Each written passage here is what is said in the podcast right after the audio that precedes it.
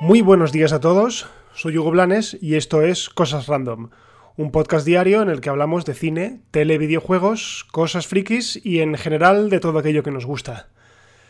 Eh, disculpad un poco el horario de hoy, pero es que, bueno, ayer básicamente me dio una de esas crisis de ansiedad provocadas en parte por estar encerrado en casa.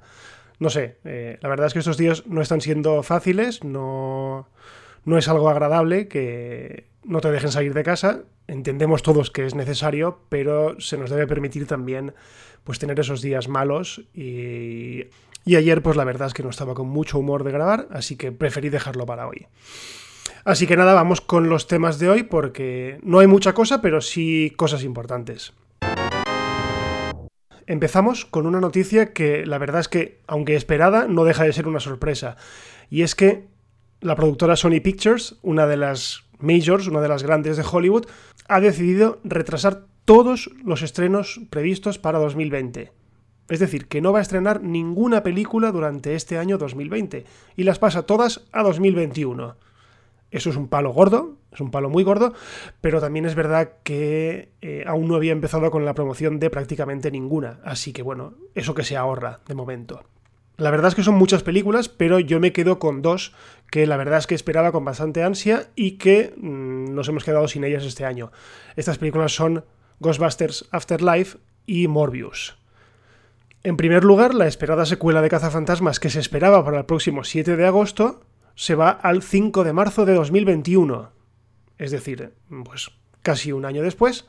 Y la verdad es que a mí me sorprende, porque no, no había visto todavía que se estrenaba este año. Eh, yo pensaba que todavía estaba en fase de rodaje, porque, no sé, no he visto noticias de que todos los cazafantasmas viejos se hayan unido ya al plantel.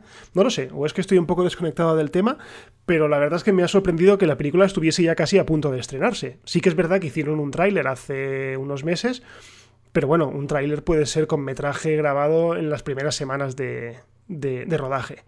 Pero bueno, ahora nos hemos quedado sin ella para este año y tendremos que esperar hasta el año que viene.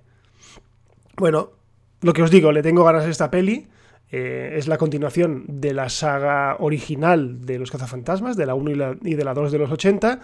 Y pese a que yo sea uno de los pocos que defiende a la versión de Paul Fake de las chicas de hace unos años, bueno, espero que con esta película pues sigan el tono y no sé, me gustaría que hiciesen algún tipo de, de, guiño o de homenaje a la película de las chicas y que no la dejen como algo que nunca existió. Creo que no va a ser así, creo que la van a tratar como algo que nunca ha existido, pero bueno, esperemos que se lo ocurren.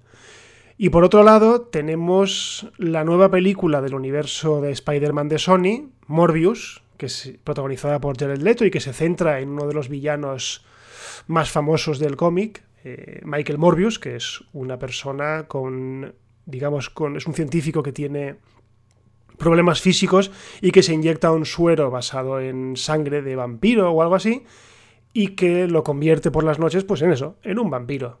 Muy malo y nada, veremos siguiendo un poco la estela de lo que iniciaron con Venom, una película centrada en un villano. Esta película iba a llegar el 31 de julio, en pleno verano, y se va al 19 de marzo de 2021.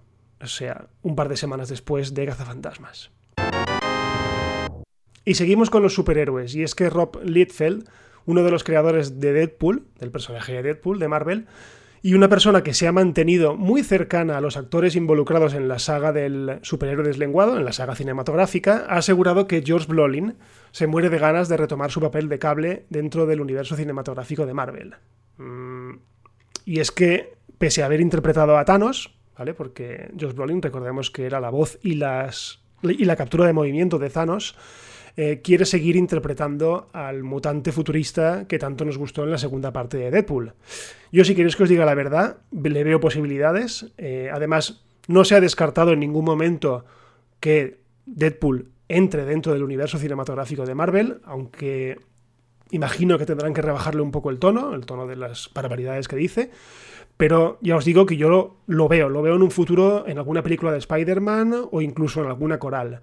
Eh, por lo tanto, si está Deadpool, yo creo que no sería muy descabellado ver que viene acompañado de Cable y por lo tanto de Josh Brolin, porque a día de hoy yo no le veo, no veo que haga falta el cambiarle el actor al personaje, más que nada porque ha funcionado no es como el caso de los X-Men, que ya tienen un agotamiento y es necesario que, primero, que descansen y segundo, que les cambien las caras a todos. En este caso yo creo que no, que tanto Ryan Reynolds como Josh Brolin deben retomar su, su papel dentro del universo de Marvel. Y todos contentos porque son dos personajes que dan muchísimo juego y que pueden crear un contrapunto fantástico entre la seriedad y la solemnidad de los héroes, digamos, más establecidos con estos que son unos gamberros. Y bueno, ahora una noticia bastante ligera, y es que hoy es 1 de abril, ¿vale? Empezamos mes, y eso quiere decir que empieza la temporada de Pascua. Bueno, la verdad es que no tendría mayor importancia si no fuese porque a partir de hoy empiezan los eventos relacionados con Pascua en el Animal Crossing de la Nintendo Switch. Y es que se trata del primer gran evento desde que se lanzó el juego y promete sacarnos de la rutina de talar, construir, ganar dinero, pescar, para proponernos diversas actividades con el fin de conseguir cosas únicas. No sé, está bien que a un juego de tan largo recorrido como es el Animal Crossing New Horizons eh, se le den o vayan sacándole eventos de este tipo para eso, lo que os digo, alejarnos un poco de la rutina y recompensarnos con cosas diferentes. Y como esto es un podcast de cosas random, pues sí, a muchos os parecerá que esto es muy random, pero es que estoy muy enganchado al juego y sé que hay mucha gente de la que me escucha que también lo está. Así que seguro que esto eh, les gusta. Además, meteos en el juego porque yo me he metido hace un momentito y los árboles ya están todos con flores, al menos los que estamos en el hemisferio norte.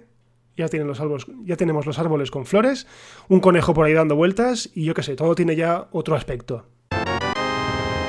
Y por último, una recomendación, y es que hace un par de días terminé una de las series que más me ha gustado esta temporada, y se trata de Star Trek Picard.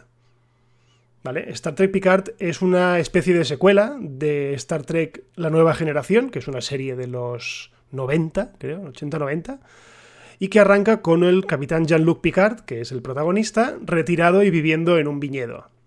Bueno, yo nunca he sido fan de la saga Star Trek, la verdad. Sí que es verdad que he visto algunas de las películas. Eh, siempre he sido a esos de, no, yo soy más de Star Wars eh, que de Star Trek. Bueno, hasta que JJ inició la, la nueva remesa de películas, ahí me empecé a enganchar y pensé, joder, ¿y qué más da? Que me guste una cosa y que me guste la otra, me puede gustar todo. Así que empecé con ello. Luego, la serie que también recomiendo mucho es Star Trek Discovery, que está en Netflix. Está muy, muy chula, muy chula, más centrada en la acción, pero muy chula. Y luego tenemos esta, Jean-Luc Picard, o Star Trek Picard, que básicamente es eso. O sea, es una continuación de la serie de la nueva generación, ¿vale? Eh, arranca la trama donde os he dicho, está retirado y viviendo en un viñedo, y hasta aquí os puedo decir. Lo que sí que os puedo decir es que es una serie emocionante, muy emotiva, llena de guiños a los fans y que para nada son condicionantes eh, para quien no ha visto nada de la serie. Yo mismo, o sea, la serie creo que he visto o un capítulo o ninguno. Sí que es verdad que alguna de las películas vi, por lo tanto eh, me sonaban los personajes, algunos de los personajes, pero eh, si esto que os digo no es lo suficiente para convenceros de que la veáis, vedla por Patrick Stewart. O sea, es un actor maravilloso eh, que ofrece todo su talento al servicio del personaje. Es prácticamente un hijo suyo porque se ha pasado media vida interpretándolo. Y es que a mí me parece un personaje tan entrañable. Él, junto a Ian McKellen, que es otro personaje, que es otro actor inglés que me encanta. Y no sé, o sea, la serie a mí me ha gustado mucho. Son solo 10 episodios. Eh, muy ciencia ficción, muy Star Trek. Pero si queréis un soplito de aire fresco, vedla. Está en Amazon Prime y ya se ha terminado. Son 10 episodios, o sea que ya, ya podéis darla por concluida. Y hasta aquí el episodio de hoy de Cosas Random. Nuevamente disculpadme por haber sacado el episodio tan tarde, pero bueno, las cosas vienen como vienen. Y recordad que si no pasa nada, pues mañana por la mañana volverá a haber un episodio nuevo disponible. Y lo de siempre, pues si os gusta compartid, si os gusta valorad, si os gusta comentad. Y si me queréis decir algo, pues estoy en Twitter en arroba Hugo Blanes. Y nada, nos escuchamos mañana. Adiós.